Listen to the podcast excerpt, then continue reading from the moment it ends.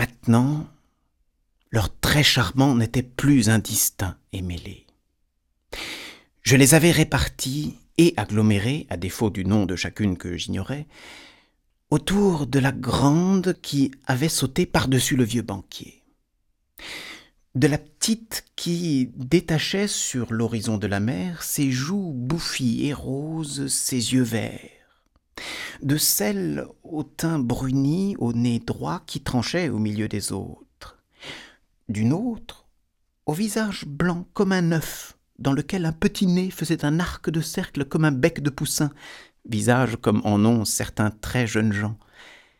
d'une autre encore, grande, couverte d'une pèlerine, qui lui donnait un aspect si pauvre,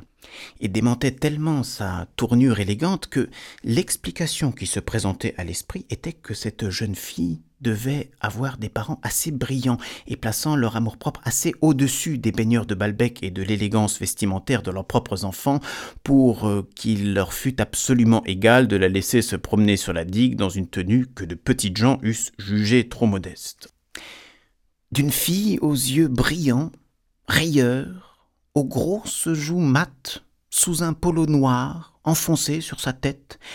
qui poussait une bicyclette avec un dandinement de hanches si dégingandé, en employant des termes d'argot si voyous et criait si fort quand je passais auprès d'elle, parmi lesquels je distinguais cependant la phrase fâcheuse de vivre sa vie,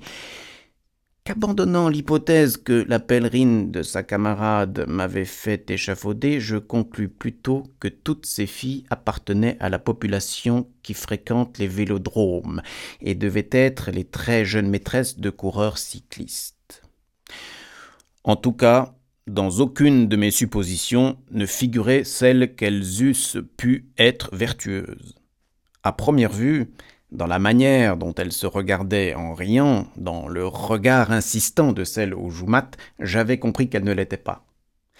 D'ailleurs, ma grand-mère avait toujours veillé sur moi avec une délicatesse trop timorée pour que je ne crusse pas que l'ensemble des choses qu'on ne doit pas faire est indivisible, et que des jeunes filles qui manquent de respect à la vieillesse fussent tout d'un coup arrêtées par des scrupules quand il s'agit de plaisirs plus tentateurs que de sauter par-dessus un octogénaire.